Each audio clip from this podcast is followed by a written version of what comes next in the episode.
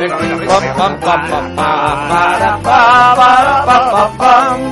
Estás muy alegre, ¿eh? Demasiado alegre para lo que Demasiado alegre deberías para de lo que estar. viene. Sí, deberías de estar menos alegre. Ya lo pagaremos. Eso es, estamos muy alegres, ya lo pagaremos. Ya lo pagaremos, No, no, lo vamos a pagar. contentos. Lo vamos a Lo pagar. vamos a pagar, lo vamos a pagar en sangre. Eso es porque hoy Hoy no se atiende el teléfono aquí en la... No. A partir de No, ahora no, ya no, se atiende. mira, normalmente, modo avión. normalmente no atendemos el teléfono durante el cine sin...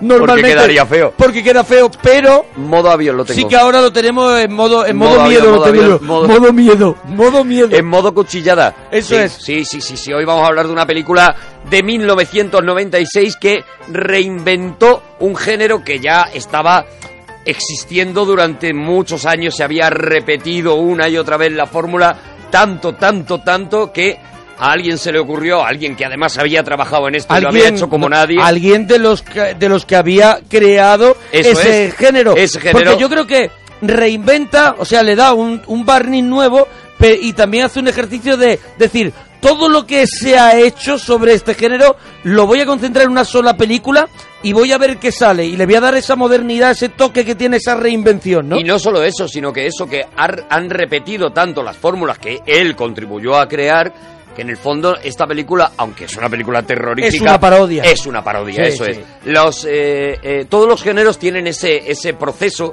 eh, a, con- a lo largo de los años, ¿no? El western empieza como un western épico, eh, luego poco a poco las películas se van haciendo cada vez más Con un- oscuras, sí. cada vez más y están, pues eso, si, si por ejemplo, si te paras en pensar en John Ford, ¿no? Pues de la diligencia, que es una, Mm. que es una cosa épica, Épica. y demás, de repente pasamos a Centauros del Desierto, ¿no? Mm, Esa es un poco más poco crepuscular. La, la cosa crepuscular, de ahí llega Sam Peckinpah, en la que ya hay, Mm.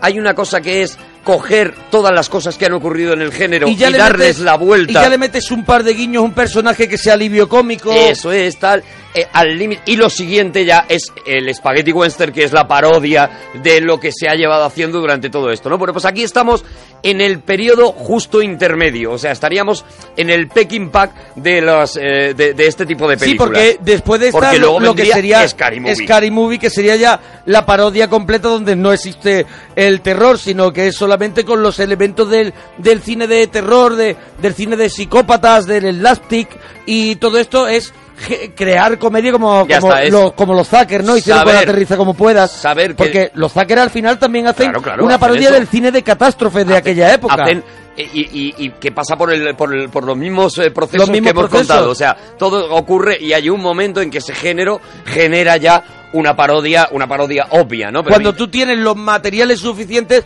para poder para poder hacer un desarrollo de parodia porque todo el mundo tiene en la cabeza esa distorsión, o sea, es. lo que están distorsionando. ¿no? cuando todo el público tiene el conocimiento suficiente del género como para decir, ahora yo te pongo esta referencia y tú la vas a entender, porque ya has Claro. visto todo lo que tenías que ver. Entonces, esto es lo que se le ocurre al, al director de esta película, al guionista de esta película, que es, no en vano, un chico muy joven que de repente ve esas películas que llevan desde los años 70 eh, generando un Pero fans. hablas de Wes Craven. Hablo de Kevin Williamson, que es el Ah, guionista vale, de la, vale, del guionista, vale, y vale. que es el que va a, a Wes Craven con esta historia y Wes Craven enloquece porque dice puedo Claro. volver a crear Claro. otra vez un nuevo género de, de, de, de Porque ¿no? él, él, él no en vano crea, por ejemplo, por destacar uno, uno de los psico-killers más importantes de la historia del cine de terror moderno, que es Freddy Krueger, ¿no? Freddy Krueger. Por- porque, porque tiene unas tiene unas un- unas características especiales que no tenían los anteriores psico-killers, ¿no? Eso es, que ya era un avance en, en- en una película que él adora y que es la que empieza todo, que es Halloween de John Carpenter. Es un avance la creación de Freddy Krueger. Y cuando hicimos el, el Cinexin de, de Pesadilla en el Street ya lo contábamos, porque ahí había ya esos toques de humor, esos toques de, de conocimiento. Pero aquí está, aquí está ya a calzón quitado creando una parodia de todas las películas que él mismo ha hecho y también en el fondo una venganza de cómo se ha ido manipulando y cómo se han ido aprovechando de ideas que se le habían ocurrido, entre Mm. Claro. otros muchos, a George Camperton o, o- o al propio Wes Craven. Sí, ¿no? porque bueno, en la misma película él ahí, él ahí mete un poquito, hace un poquito de daño a esa, a esa gente que ha, que ha seguido aprovechándose de las gallinas, de los huevos de oro. Yo no sé si a lo mejor es porque eh, a él le da un poco de coraje que no le hayan dejado hacer. Yo creo que él también hubiera estirado también el, el, el personaje, pero no le dejaron hacer lo que él quería. Bueno, ya contamos eso, Sí. que él, a él, para poder hacer Pesadilla en el Street, tuvo que vender los derechos de todos los personajes que aparecían en Pesadilla, Incluso, o incluso sea, el de Freddy Krueger. pero que el de Freddy Krueger, Krueger estaba dentro de un paquete, o sea que no estaba destacado como No, te vendo no, los no. personajes y aparte el, el personaje más importante que Freddy. No, porque en la primera no pensaban que Freddy Krueger Mm. iba a ser el personaje que luego iba a dar lugar a la saga, ¿no? Entonces él no pudo hacer nada más que hasta que ya se puede hacer con la nueva pesadilla de Wes Craven, que lo que hace es un poco lo que hace en Scream, o sea, Sí, eso. reírse de todas las pelis anteriores de la, de la saga y, y- y vacilar a los anteriores directores y a los anteriores guionistas, O sea, ¿no? pero a Wes Craven le llega este proyecto de manos de este guionista Este Kevin Williamson, que que, dice es un- que se le había ofrecido ya a Robert Rodríguez, ¿no? Eso es, que, eh, es un bueno, es un genio de estos que aparecen de vez en cuando. Kevin Williamson es un tío que de repente aparece con este guion de Scream, un chaval jovencísimo, insultantemente joven, que aparece con la peli que todo el mundo, todas las productoras quieren hacer. ¿Por qué? Porque el slasher todavía está siendo una cosa que da mucho dinero. Segundo, porque eh, el, el guion tiene un Yo he dicho antes talento. Lasty, he dicho- eh, es Slasher. Slasher. Sí, sí, lo he dicho mal. Él tiene un talento, pero como hablabas de los Zaz, te, te has sí, sí, con- sí, pero ya me estaban, ya me estaban dando Ya te, lo en estaban, Twitter. ya te lo estaban diciendo, Sí, ¿no? sí. Tardan muy poco. Tardan muy poco, Tardan muy poco. en el fallo. En el fallo, En el fallo, en el tardan fallo poquísimo. tardáis muy poquito. Eso es, tienen récord, récord de, de, de reconocer fallos. Yo digo, no les da tiempo a poner los caracteres. Qué maravilla, qué maravilla. Si acabamos de decir, nos parece muy bien. muy bien, muy, bien. bien. Que Porque estéis- eso es que están escuchando. Claro que sí, que estéis atentos. Bueno, que digo que, que eso, que este tío Kevin Williamson, que lu- luego se convierte en un... Bueno, este guion es uno de los guiones mejor pagados del, de, El de la, Scream, la historia, uno. el de Scream, el de Scream. Hoy estamos Por eso, con porque Scream, todavía es que no ven inmediatamente la saga. O sea, la productora, en cuanto ve la peli, ve la saga y dice, tenemos ahora un desarrollo de películas que ya digo, y como hemos contado antes, no solamente se acaba en todas las que se han hecho de Scream, sino que gira hacia Scary Movie, que Claro, claro. luego continúa la saga. Es decir, la idea de vamos a reírnos o vamos a parodiar las películas que hemos que llevamos viendo desde el año 77, me parece que es Sí, eh, vamos a hacer un Halloween. gran, un gran contenedor de toda, de todos estos, al final, dejes o como se quiera llamar, de Sí. todos estos, de todos estos trucos. En vez de que lo hagan los monologuistas del Club de la Comedia, eh, lo vamos a hacer nosotros en una peli. Claro. O sea, ya había muchos monólogos y se han hecho muchísimos, Ah, ¿no? bueno, Sobre sí, todos sobre- estos tópicos que ocurren en una película cosas de que terror. no debes hacer en una peli de terror. Se han hecho t- infinitos. Bueno, pues en vez de que lo hagan ellos, vamos a hacer una peli contando esos tópicos y eso es ese es el gran éxito de Scream. Aquí en España le tiene su título de Vigila quien llama, Sí. porque no se conformaban con que la película parecía bien. se llamara Scream.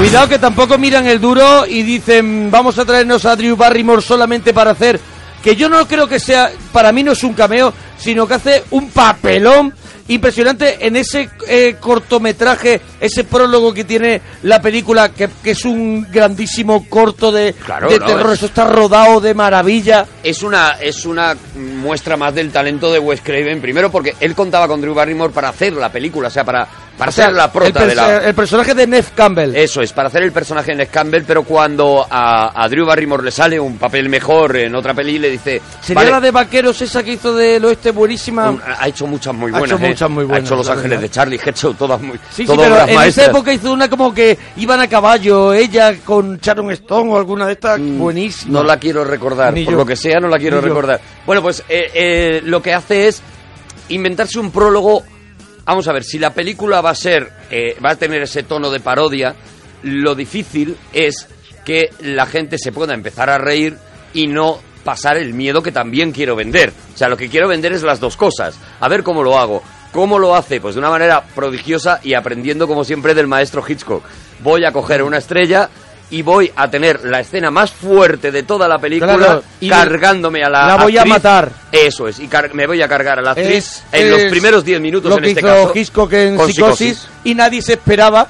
Incluso, incluso Hitchcock hizo, que lo contamos cuando hicimos Psicosis, Hitchcock en el tráiler de Psicosis que veía la gente en los cines, eh, la ducha, quien aparecía duchándose era el- la hermana, el otro personaje. es, el otro personaje. Porque nadie podía, nadie podía pensar que, que, que ella, que, ah, no me viene... Marion. Que, pero el- la actriz, Ah, la actriz era Janet Leigh. Janet Leigh muriera al principio de, Claro. de la película y Drew Barrymore pasa, pasa igual, pero pero es alucinante el, el comienzo de Scream, ¿eh? Impresionante. Un comienzo de no sé cuánto será. Alicia, era buenas madrugadas. Hola, muy buenas noches, chicos. Hola. ¿Cuál- ¿Cuánto puede durar ese, ese, ese prólogo de Scream? Pues dura cuatro minutos, pero lo ¿Cuatro hemos, solo? lo hemos dejado un poquito más... Pero cuatro Pero dura solo. Un poquito más, ¿eh? Cuatro solo. Hay, hay bastantes diez. silencios. Ah, Lo que claro, pasa es que no. hemos- lo hemos dejado nosotros en un minuto aproximadamente, justo cuando ya es la tercera vez que le llama por teléfono ese desconocido Bueno, y va, ella vamos- amablemente... Vamos a contar, si es la contar. tercera, vamos a Vamos a contar, entonces, porque son 10 contar. es, la, minutos. es la primera llamada, pero es la tercera vez que le llama. Son Eso, vamos a 10 contar un minutos, poquito qué es lo que, qué- qué es lo que nos encontramos. una introducción brutal en la que eso casi, que es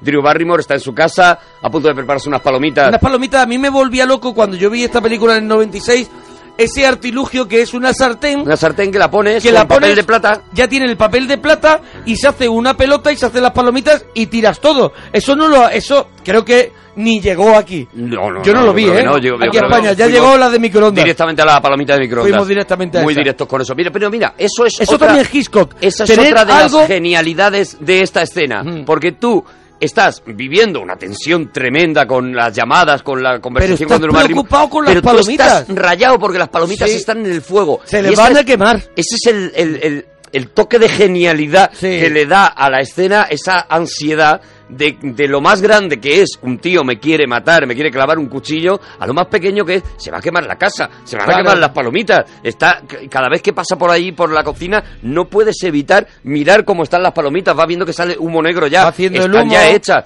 tal, y te va generando un, un punto más de ansiedad, ¿no? Que Ella- es lo que yo creo que consigue esta peli. Ella está solo sola en casa, ella recibe la llamada, en aquellos tiempos pues la gente era un poquito más abierta, Sí. recibe una llamada de uno que le están un poquito vacilando y ya le sigue el rollo. Hombre, Incluso- estamos en un momento en el que todavía los teléfonos no tienen eso de que te refleja el, el teléfono que te está que te está llamando, ¿no? Eso es. Y ella incluso le sigue el rollo a ese personaje que le llama, incluso le dice que no tiene novio, Mm. cuando descubriremos unos minutos después que sí que lo tiene, y le sigue el rollo y empieza una cosa que a los fanáticos de- del cine de terror nos encanta, a, ya empiezan a salir esas referencias al género, Ya ¿no? empiezan a salir porque él le empieza a preguntar ¿Qué vas a hacer? hacer? Y dice, pues me voy a poner una peli. Una Scary Movie. Eso es. ¿Qué una dicen en la versión original? De versión hecho, original. de hecho, el título original de la película Scream, en, en el guion original, la película Scream se llamaba Scary Movie. Claro, que Y es, así es es una pe- Yo, por- porque no lo sé, lo estoy preguntando. ¿Es una película, Scary Movie significa una película de, de, de gritos? De, es como- Película de miedo, sí, película, de, miedo de- de terror, película de gritos, bueno, Scary Movie es eso, los slasher, ¿no? Lo que, lo Vale. que se llama el género slasher. En general, cualquier película que te dé miedo es, es Scary Movie. Pero se refieren más o menos a, lo- a los 70, Viernes 13, Halo- a lo que viene a partir de Halloween, ¿no? Un poquito. No, incluso, incluso de esas películas de los 50 también, en las que había monstruos que venían del espacio y Ajá. Este tipo de cosas, también son scary movies. De hecho, el hacer a Ghostface, o sea, hacer un fantasma, eh, un fantasma con pinta de, de fantasma clásico, digamos, el, el- el malo de la peli, también es un poco un homenaje a ese scary movie. Scary movie en general es pues cualquier peli que te dé que te dé canguelo, vamos. Y entonces ahí empieza, empieza esa conversación que es, ¿vas a ver una peli de terror? Ah, ¿cuál vas a ver? Y entonces ella, eh, ahora mismo... Ella le habla de Halloween. de Halloween, de, de la noche de Halloween. De la noche de Halloween, de la de John Carpenter. Muchísimas referencias durante la película a la noche de Halloween Bueno. de Carpenter. Tanto que a lo largo de la peli veremos que cuando hablan de un director imaginario eh, de una película de terror, le llaman Wes Carpenter. Wes Carpenter. Wes sí. Carpenter porque eh, mezcla Wes Craven con John Carpenter porque yo creo que él mismo se siente obligado a hacerle a John Carpenter el homenaje porque prácticamente la película no está basada en Pesadilla en Elm Street, está basada en Halloween y todo el rato las referencias claro. que tenemos Ahora- ahora es de la noche de Halloween. Ahora lo hablamos, pero hay una escena en este prólogo de Screen que es idéntica a, a la noche de Halloween. Ahora la contamos, una vez que escuchemos la llamada la contamos, que es el momento que llegan los padres, ahora la contaremos. Incluso veremos como en la escena final están viendo Halloween en, en- en Sí, la televisión sí. y se están reproduciendo las mismas cosas que están pasando en la película de Halloween, se están reproduciendo dentro Es de la como, casa. es como y yendo con la verdad por delante. Es verdad que estoy haciendo un homenaje tan grande que lo estoy copiando. Eso es, Así eso es, que no, no. mejor que mejor Y lo pongo. voy y lo pongo, Eso voy y es, lo voy y pongo lo y, pongo. dejo claro que efectivamente estoy copiando prácticamente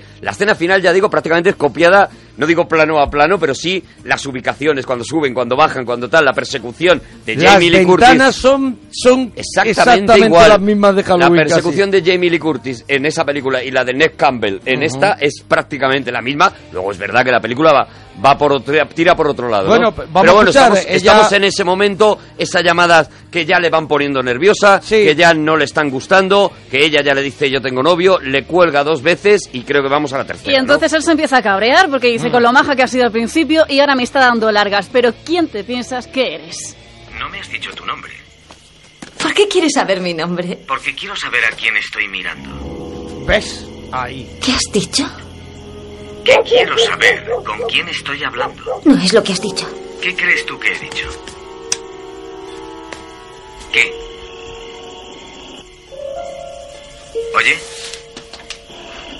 Oye, tengo que colgar. espera, creí que íbamos a salir juntos. No, no lo creo. No me cuelgues. Las palomitas.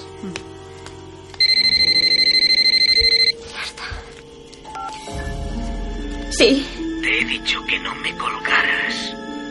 ¿qué quieres? Hablar. Pues llama a otra, ¿de acuerdo?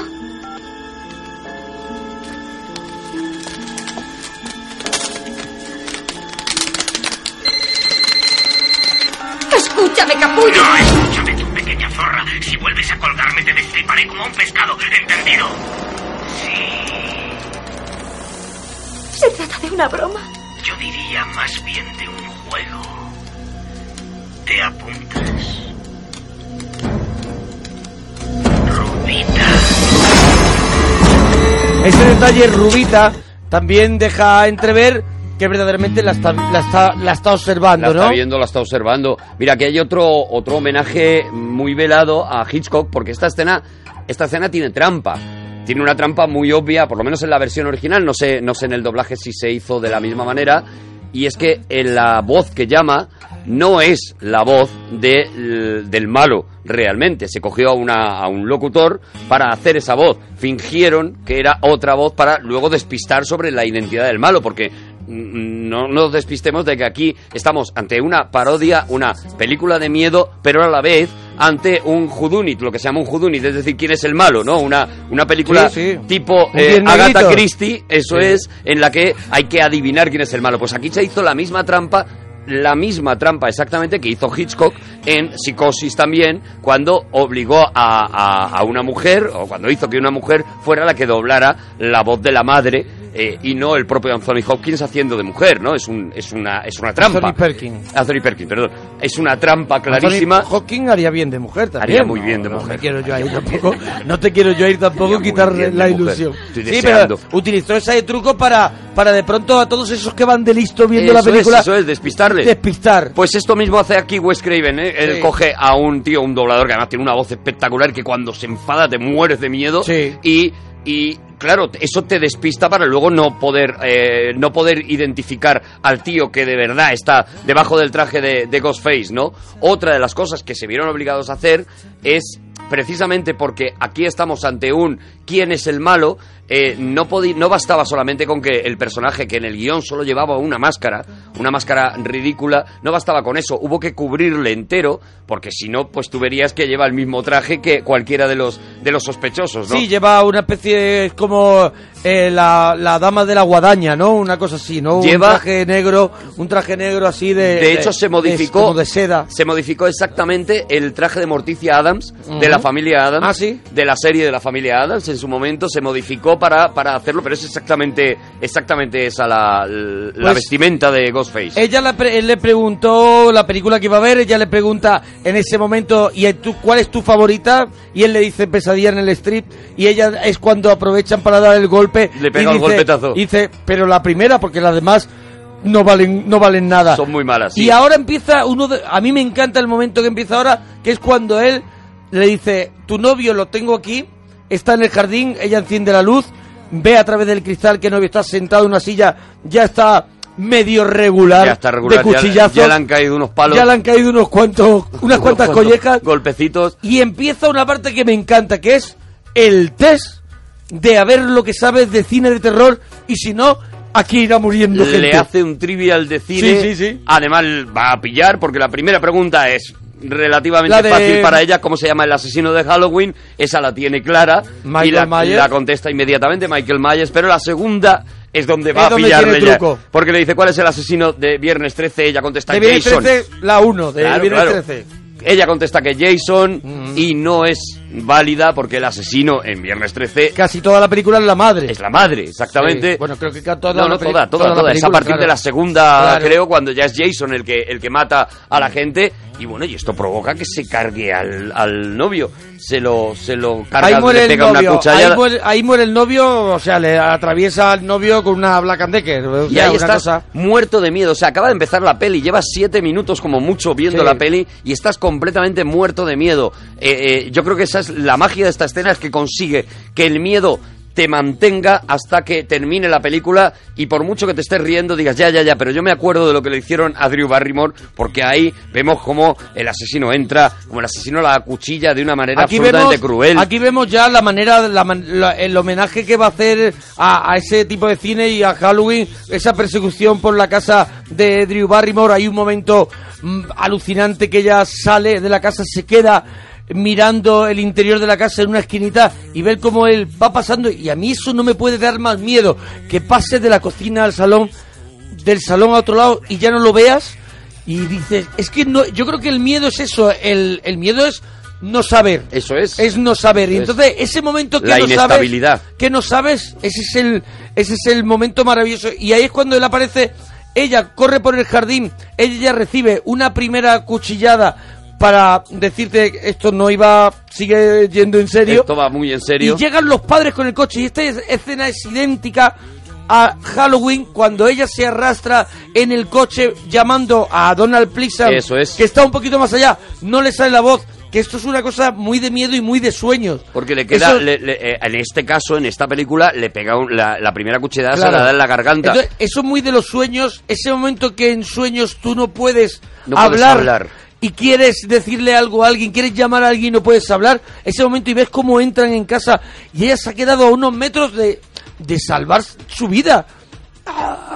Y no puede, y no y no puede. puede, y no puede. Y ese momento también prodigioso, porque otra de las cosas que hace esta película es utilizar muy bien el sonido, este momento prodigioso en el que los padres descubren que ella tiene el teléfono descolgado en algún sitio y solamente escuchan ruidos de lo que está ocurriendo y, y recomponiendo momento- esos ruidos recomponen el horror del Claro, crimen. en ese momento además él arrastra a ella de las piernas y ella lleva su, su brazo con el teléfono atrás, arrastrando por el césped. arrastrando y solamente con lo que están oyendo Sí. los padres descubren que lo que ha pasado es algo terrible. Sí, sí, sí. Luego lo ven, luego lo ven y ya viene lo obvio, ¿no? Pero ese momento es mágico porque está está creado el miedo solamente con el sonido, Claro, con lo- los lo- tíos mirando a un teléfono y lo que está sonando ahí, ¿no? Lo- los es padres llegan y, lo que se encuentran es que las palomitas ya están casi hechas. sobre todo eso es lo que les disgusta. Eso es, les disgusta que las palomitas esas ya están, El ya no se la- van a poder comer. Y aparece ella, bueno, pues colgada en un árbol, que además, bueno, en este caso sí que se ve muy... La película es baratilla, no es una película cara, y aquí sí que se ve muy bien que es un,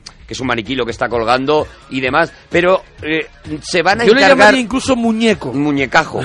Yo lo llamaría un poco muñecajo. Pero sí que es verdad que es lo prometido por el asesino. Te voy a sacar las tripas, es un poco lo prometido, no defrauda. De hecho, se van, de eso se van a encargar en, la, en las siguientes escenas, de dejar muy claro que la han destripado, de, de, de- de hacer el detalle absoluto de cómo se le destripa, se destripa a una persona, es decir, de dejar muy claro que ese, ese crimen ha sido una burrada, ha sido una exageración, ¿no? Lo siguiente que vemos ya después de eso, de, de la aparición de, de esta chica de casi muerta colgada Sí. del árbol y los padres En horrorizados ese con lo que ha pueblo, ocurrido, eso es un pueblo pequeñito, es el pueblo de todas las el películas. pueblo de Regreso al Futuro, yo Es- creo que es el pueblo de los pueblos. y el, el tiene- pueblo de Halloween y el pueblo de todas las es películas. el pueblo que, que tiene, que aparca, está lleno de árboles y hay setos y Eso es. casas. En Es este el caso se pueblo llama de todas. Bootsboro, pero se podría llamar de cualquier otra manera porque se puede llamar como. se puede como llamar como le dé la gana. Y, y, en- y ahí lo que vemos es a, a la prota, a la que ahora descubrimos que es la prota. Ahora Claro. descubrimos que no era Drew Barrymore. Campbell. Annette Campbell que aparece en el ordenador y aparece su novio que aparece por la por la Ned ventana. Campbell, Ned Campbell ya era una ya era como una especie de de podemos decir ídolo de, de jóvenes o de, Había salido en la tele, había, Yo se había hecho muy famosa en la una- televisión. pero no te sé decir exactamente, en una, en una serie. Sí, pero sí, no te sé que- decir exactamente en cuál de ellas. Había tirado ya de Super Pop, yo creo Pero que sí, sí, sí, bueno, era una estrella, eh, era ya una estrella emergente, digamos. Sí. Una estrella que luego no se ha Barrymore- quedado en mucho. Y Drew Barrymore tenía 21 años eh, en ese momento cuando hizo este personaje que tendría que tener unos 17, pero ya aparentaba muy bien esa, esa edad y era la niña de T. Y era sobre todo una persona que había tenido muchos problemas en su en su vida Sí. en su vida y que era un poco el, el renacer La vuelta, de, el sí, renacer de, de Barrymore, y era también atractivo también Pero fíjate cómo está todo muy cosido en el, en el guion de Kevin Williamson, cómo está todo cosidito, que han sacado a Drew Barrymore y evidentemente no han hecho ninguna referencia obvia a ET, Sí. pero sí hay un momento cuando eh, están en un videoclub y hay un chico que se acerca y le dice... eh, ¿Cuál es la película esa de hombres lobos donde sale la madre de ET? Y entonces le habla de aullidos Sí. y de alguna manera vuelven a recordar ET De para John Landis, recordar ¿no? Aullidos. la- Aullidos era de era de John Landis, John sí. Landis. Creo que sí, no lo sé, me has metido en, en otro lío. Ahora no lo dirán. Sí, no lo dicen en Twitter. Vamos a recordar los. Twitter.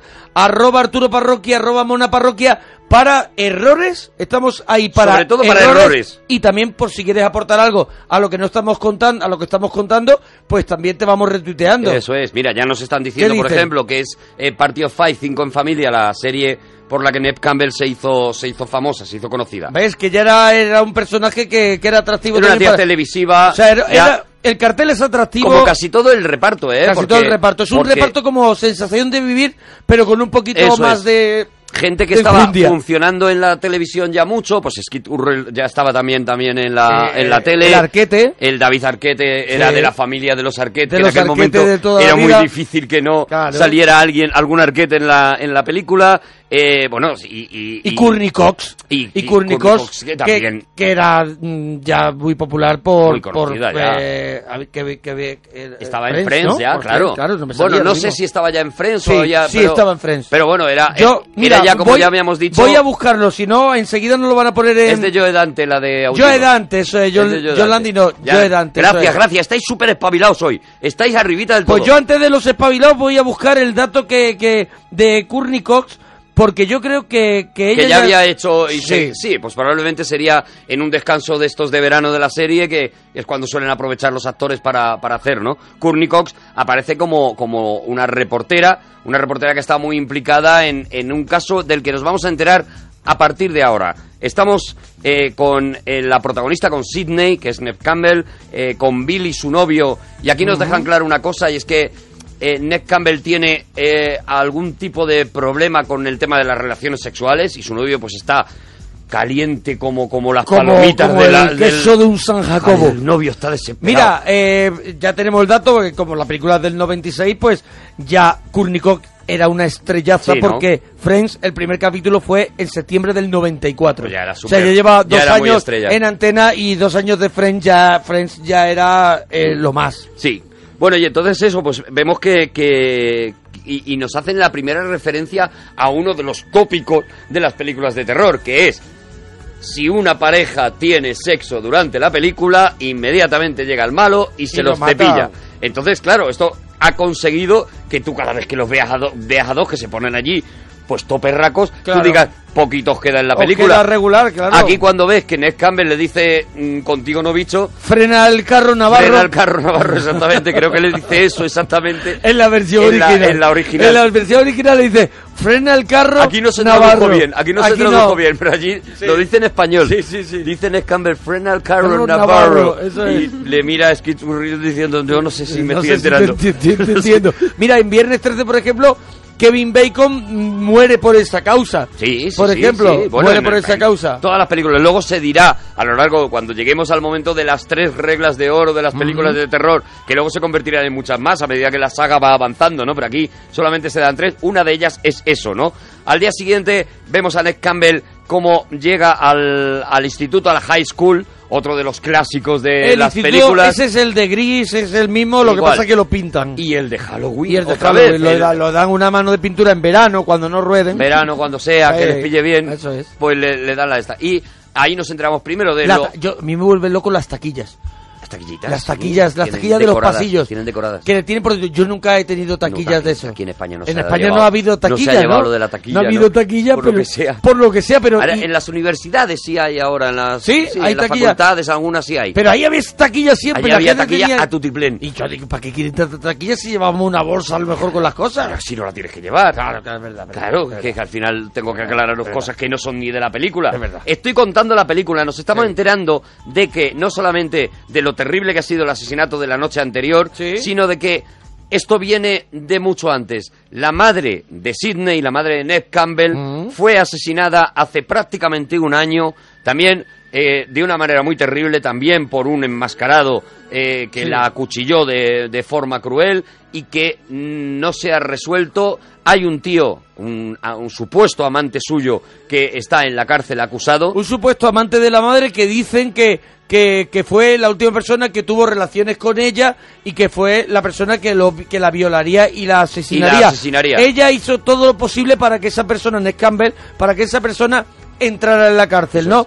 Ese, Y ahora se encuentra precisamente con esta reportera, con Courtney Cox, que es todo lo contrario, que es una reportera que ha defendido que esa persona que está en la cárcel es inocente, que incluso ha escrito un libro defendiendo que es inocente. Esa persona sale un momentito nada más y es un actor ahora muy famoso que yo no soy Sí, capaz de... Leaves River.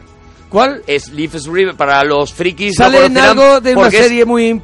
eh, sí, Oh. sí. Es, eh, los frikis lo conocen porque es el hermano de Lobezno en las películas. Eso es, ¿Vale? eso es, eso Para que se ubiquen. El hermano de Lobezno. Para que se ubiquen. Y Eh, luego, un además, momento, sí. además hace, hace, hace, hace una serie. Una Espero serie que no recuerdo, sí, no, sí. no caemos y que ya nos diréis seguro. El, el Courtney Cox se encuentra con, con Ned Campbell. haciendo un libro incluso de ha la hecho, ha hecho un libro, ha hecho un que libro, va a salir dentro de poco. Eso es, y lo tiene a punto de sacar. Y ahí tenemos una escena, cuidado, porque eso, la película es. La película es divertida verla porque es divertida, pero buscar homenajes a las películas favoritas de, de Wes Craven en esta, se- en esta película es una de las cosas más divertidas. Por ejemplo, hay un momento en plena entrevista en el que eh, eh, Ned Campbell le pega un puñetazo a Courtney Cox y la derriba, que es exactamente, es un homenaje, además un homenaje reconocido al final de La jungla de cristal, cuando la mujer de, de John McClane le pega el puñetazo al reportero que les ha estado hundiendo la posibilidad de, de escaparse, ¿no? Bueno, pues eh, eh, hasta ese punto de detalle, fíjate, estamos en 1996, 1998, que es La jungla de cristal, ya es un clásico. Y eso es lo que pretende hacer esta película, o sea, homenajear a los clásicos más recientes de la, de la historia del cine, ¿no?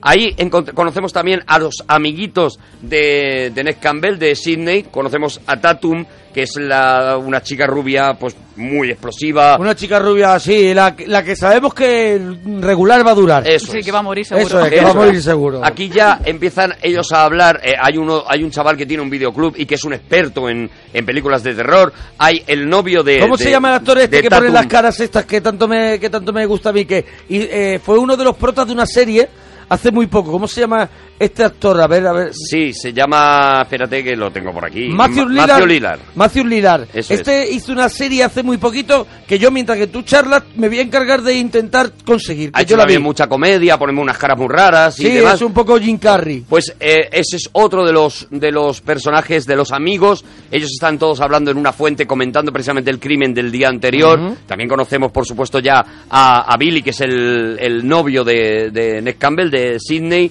Y, eh, y ahí más o menos es donde se van a mover las cosas. Conoceremos también al padre de Ned Campbell, que también será otro de los, de el, padre posibles de, sospechosos. El padre de Ned Campbell está también desaparecido desde que hubieron esos incidentes, ¿no? Eso es, estaba un poco. Ya era, era una especie de padre ausente, otro homenaje a, a Spielberg, una especie de padre ausente, como que no había estado mucho por trabajo, no había estado mucho en la vida de su madre, que había hecho muy infeliz a su madre, según van contando a lo largo de la película. Mira, sale, sale que yo lo he estado viendo en la, en la serie de Bridge, la de Diane Kruger y Damian Bichir. Sí. Pues él tenía uno de los papeles también importantes de, de la serie. Después estuvo también en Dos Hombres y Medio. Y después ha hecho muchas pelis. Y yo creo que es, ahora es Matthew de una, ¿no? Creo que, ah, Matthew Lillard, vale. Matthew Lillard Vale, no, no, estaba- yo con otro. Y en lo que, bueno, en lo que, en lo que nos van colocando es en eso precisamente, es en, en que algo muy terrible parece que está a punto de pasar. Quedan dos días para que eh, se celebre el aniversario del pero- asesinato cruel de la madre. Pero vemos que hay como una especie de mucha risa.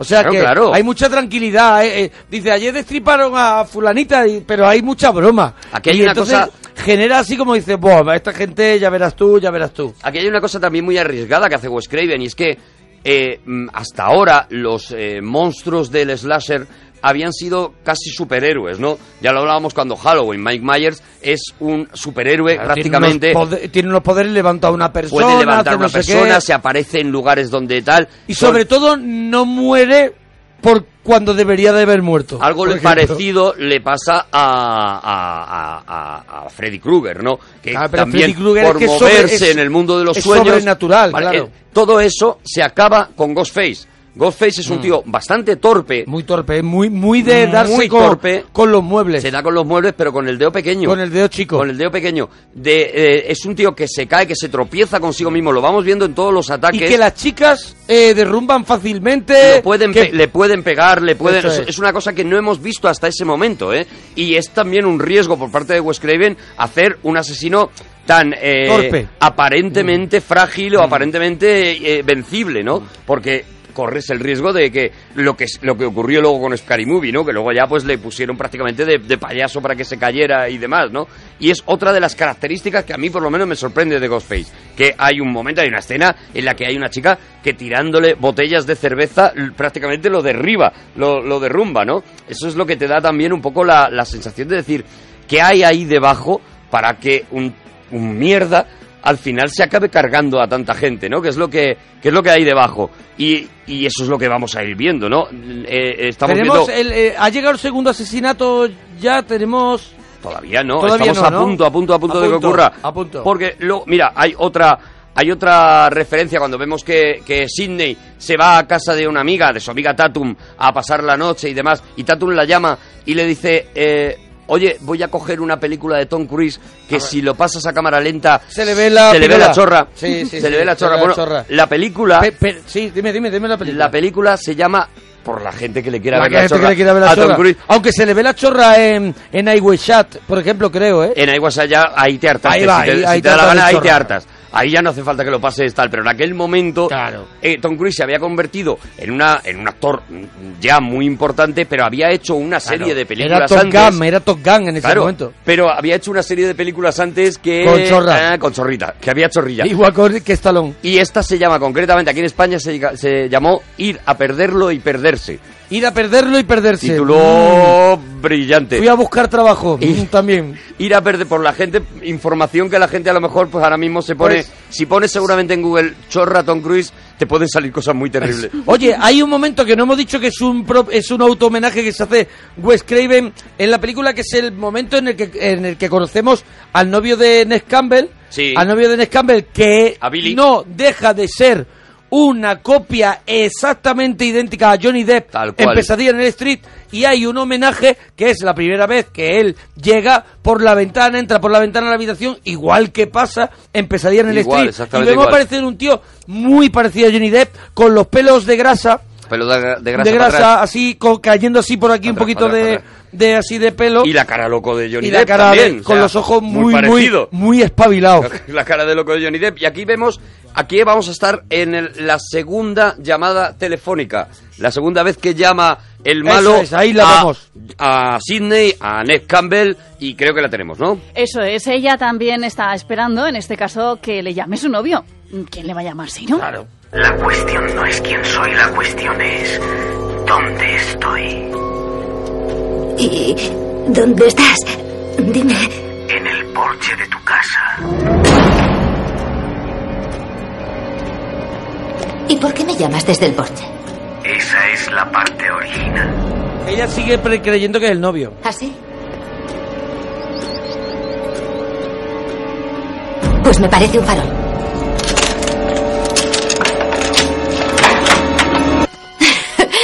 Buen intento, Randy. Dile a Tatum que se deprisa. Ahora, adiós. Si me cuelgas el teléfono, morirás igual que tu madre.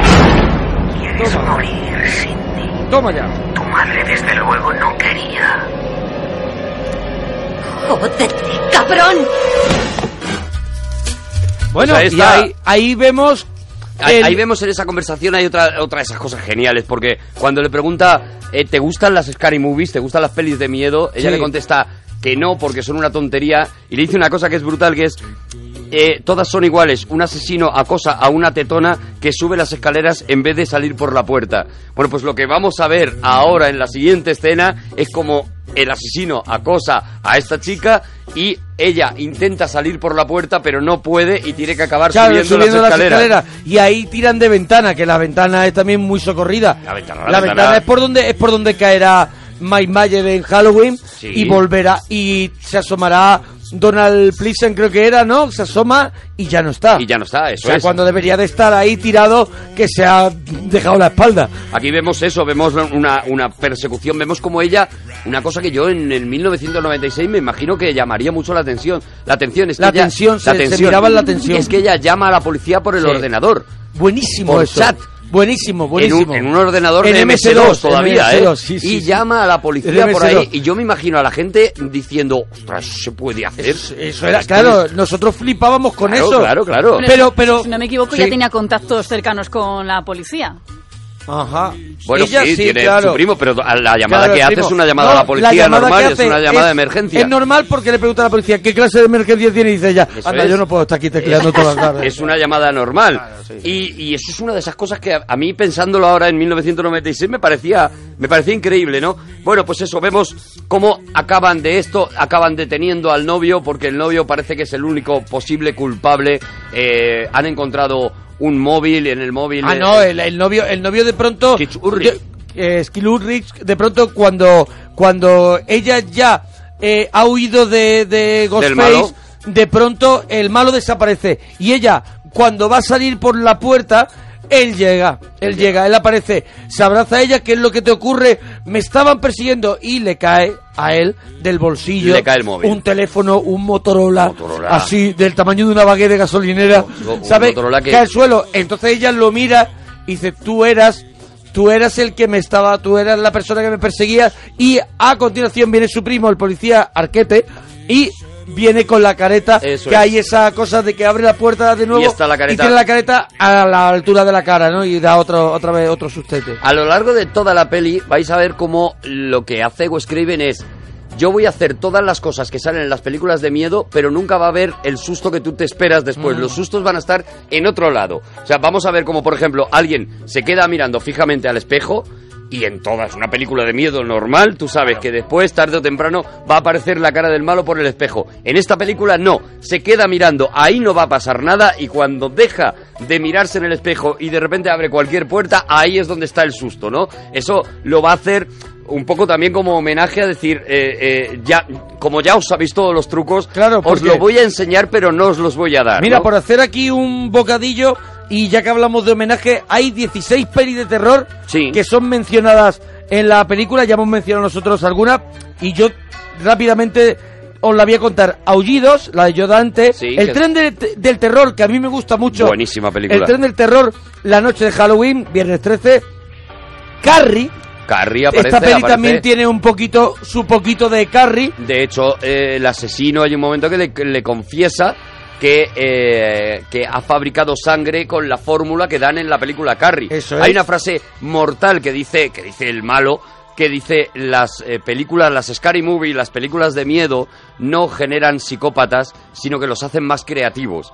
Y esto es lo que eh, esto es lo que cuenta la peli, ¿no? Como estos psicópatas eh, han aprendido de las pelis a hacer estas cosas, ¿no? Entonces por eso nombran, por ejemplo, a Carrie, ¿no? ¿Cuál más? Pues, ¿Cuál más nombran? Mira, hay, eh, nombran el exorcista y no solo se nombra, sino que hay un momento que son unos segunditos cuando Ned Campbell llega a, a- no sé, A la high school. ha- sucedido algo, ella va con el policía Sí. y de pronto se acerca una periodista, le mete ahí el micro, le hace una pregunta, esa periodista es Linda Blair. Linda Blair, la niña la del niña. Psicosis, posesión infernal.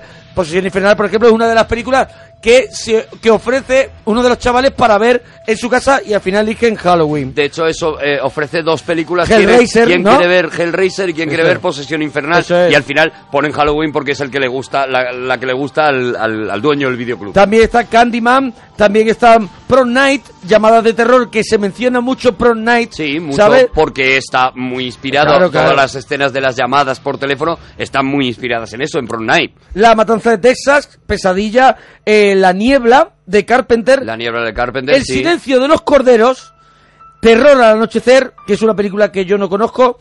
Y la siguiente que tampoco la conozco es The House on Sorry, Sorority Road, que es Siete Mujeres Atrapadas. Tampoco la conozco Del yo, 83, ¿no? que no la conozco. No la conozco. Estas son las pelis que se van homenajeando y se van mencionando durante toda, toda la peli de Scream. Se nombra, por ejemplo, al Silencio de los Corderos en un momento en el que eh, Sidney, la protagonista, Ned Campbell, está contándole a su novio cómo ha llegado un momento en que no sabe muy bien si esto que está viviendo es una realidad o es una ficción. Le- el novio le dice algo así como, en el fondo todos vivimos en una película y demás, y dice, te está pasando como a Jodie Foster en El Silencio de los Corderos cuando se imagina que ve a su padre, pero en realidad no lo está viendo y demás, ¿no? Y ahí se aprovecha para meter una... Yo creo que, que no sé si la película más reciente de las que, de las que se nombran en El la... Silencio de en los la- Corderos, eh, en te la lo película, digo, ¿no? es del 91. 91. Bueno, hacía cinco años que se había estrenado. Pero Sí, yo creo que de la las que nombra la es, sí, puede si no la, la- más reciente, de las más la- recientes. eh, yo creo que es la más reciente. Mira, Candyman es del 92, estoy viendo. Sí, o sea que por ahí después. andarán. Por ahí andarán. Bueno, estamos en eso, en el, en el momento en el que la cosa se ha puesto ya realmente tremenda y hay un segundo crimen, ¿no? Eh, Yo creo que ahora es cuando vamos a ir a ese segundo crimen que, que va a poner las cosas en un, en un sitio peligroso, ¿no? Bueno, pero vamos a escuchar eh, la conversación que tiene ella con. Courtney Cox, que es, eh, tú ya has avanzado, pero... la eh, del libro. Pero Eso eso es. pero es un poquito, eh, eh, ahí un poquito es el peso también de la película. O sea que la película tiene algo más. Yo creo que eso es lo que hace el, el de ser buen guionista. El buen guion que tenía era que no solamente íbamos a tener un asesino dando vueltas, No, es una sino que de- había es- algo más. Ya digo, es una película como mínimo con tres patas. Había, había una persona que había, al final de Campbell, es una, es, tampoco es tan buena. Mm. Porque ella lo primero que hizo fue delatar a ese señor que se, vamos descubriendo que no es el asesino de su madre, pero no, es la primera que también delata a su novio sin tener pruebas ninguna. Te recuerdo que es algo que pasa también en Pesadilla en el Street, Sí, porque también con se llevan el a Johnny novio Depp. de la chica, de la primera chica Sí, con la la, primera que, chica, sí. de la primera Es chica verdad. que muere. Eh, Sí. Aquí lo que pasa es que es directamente con, eh, con su propio novio, ¿no? Al, al que denuncia. Bueno, ¿no? pues vamos a escucharlo, escucharlo, venga. Vamos a ver cómo esta periodista, que tiene un papel súper importante hasta el final de la película, le hace poner en duda si verdaderamente lo que ella piensa sobre el supuesto asesino de su padre es verdad o mentira. Lograste lo que querías. Cotton Weary está en la cárcel. Irá a la cámara de gas. Un libro no cambiará eso. ¿Sigues creyendo que es inocente? Tu testimonio hizo que le encerraran, no importa lo que crea. Durante el juicio escribiste cosas sobre mí llamándome mentirosa. Creo que tu identificación fue falsa. ¿Has hablado con Cotton? Muchas veces. ¿Y ha cambiado su versión? Ni una palabra. Admite haber practicado el sexo con tu madre, eso es todo. Eso no es verdad. Ella jamás le hubiera tocado, la violó y luego la masacró. Tenía el abrigo manchado con su sangre. Esa noche estaba borracho.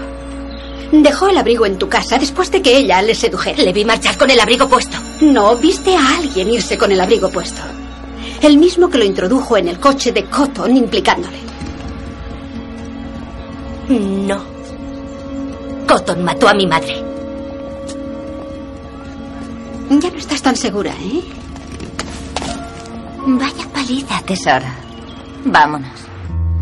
Bueno, si queréis comentar lo que queráis, ya sabéis que seguimos en Twitter, arroba Arturo Parroquia, Mona Parroquia, y te vamos retuiteando todos los comentarios que, que, que lo que quieras tú añadir de este screen para Claro, que los, claro, de- los demás los demás parroquianos lo puedan leer, ¿no? Lo retuitearemos, claro que sí. Bueno, aquí viene otra de mis... eh, yo creo que es mi, mi escena favorita de, de toda la peli, que es el, la muerte de un personaje, ya nos ha se nos ha presentado antes, el director del, del instituto, eh, Sí. un tío bastante, bas- bastante Bastante- mal babao. Bastante chufla. También es verdad que es otro de los clásicos de las películas de terror, Sí. ¿no? El tío El bobote que sabes- autoritario, sí, la autoridad que se mete con los chavales que son los protas, pues eh, también suelen acabar recibiendo matarife, ¿no? Y en este caso, eso ¿Y es lo que es tu ocurre. favorita? Esta, esta escena Ah. me vuelve loco, me encanta, A mí porque me ahí... gusta la, la siguiente muerte, la de Tatum, me gusta mucho. También. Esa que tú hablabas de las botellas de cerveza, me gusta mucho esa, aquí, esa muerte. Aquí eh, es donde más hace Wes Craven esto de eh, te voy a hacer una escena que has visto mil veces que acaba de una manera, pero va a acabar de otra.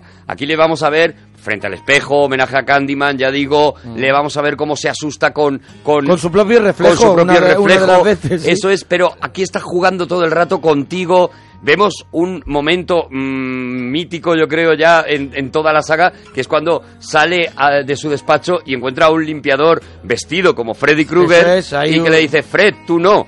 Y además, Sí, ese es tío Wes es Wes Craven, Craven. es Wes Craven, sí, sí, es Wes. Craven, es el director de la peli, haciendo su cameo, vestido como tal cual, y además le llama Fred. O sea, es, es muy obvio que, que es el es el personaje de Freddy Krueger antes de que pasaran todas las cosas que habían pasado en Pesadilla en Elm Street. Porque te, acuerdo- te recuerdo que que, era el Freddy Krueger de- era un conserje Sí, del sí, colegio. de un es. colegio y iba matando, asesinando a los niños. Y ya digo, este, este asesinato a mí me, me, me vuelve loco, me parece que es el más el más Hitchcock de, de todos los asesinatos de la peli.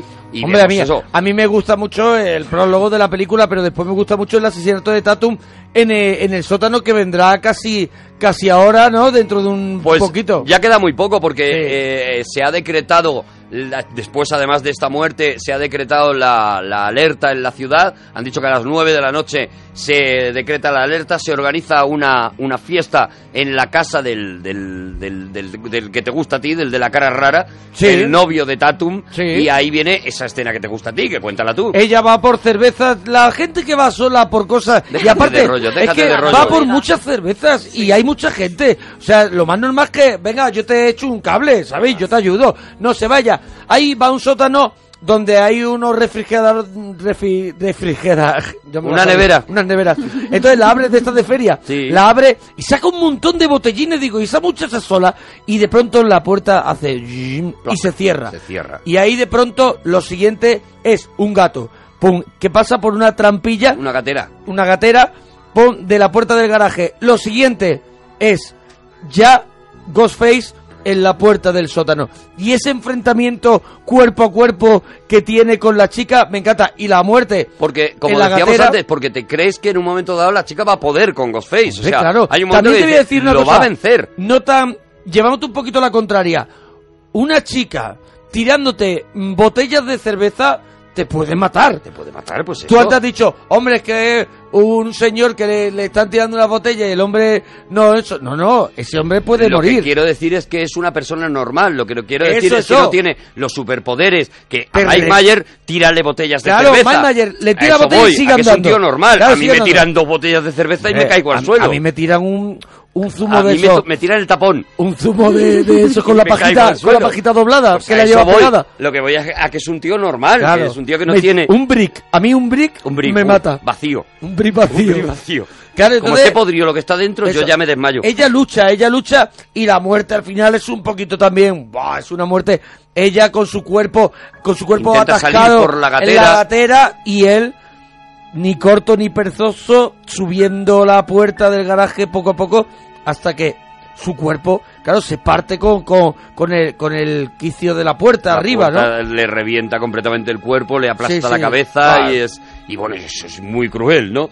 Y a partir de ahí, bueno, pues la fiesta, la fiesta va a ser el lugar donde va a ocurrir todo lo gordo, ¿no? Donde, donde ya vamos a ver a Ghostface eh, eh, completamente enloquecido, cargándose gente una ahí- detrás de y otra. ahí donde vemos como ellos llaman a la muerte, y la verdad. Ahí yo creo que es el momento en que ellos dicen, vamos a poner peli de miedo, vamos a hablar de lo que puede pasar. Y él, incluso eh, Matthew Lillard, que hay un momento que dice, voy al cuarto baño y voy a morir. Es una de las frases que no se pueden decir, están esas reglas, el ahora vengo y las otras dos, eh, bueno, son tres reglas Son las que dan. reglas. La primera es no tengas sexo, Sí. prohibido tener sexo. La segunda, no beber ni consumir Sí, drogas. sí. Y la tercera, justo es, nunca digas enseguida vuelvo. Y otra algo que se me ha olvidado. Y él dice, enseguida vuelvo. Como Ramón el, vanidoso. Y a partir de ahí, pues eso ya la escena, la escena final que nos vamos a descubrir para que la gente Eso vea, es, para es. que la gente vea la película, la escena final le va a descubrir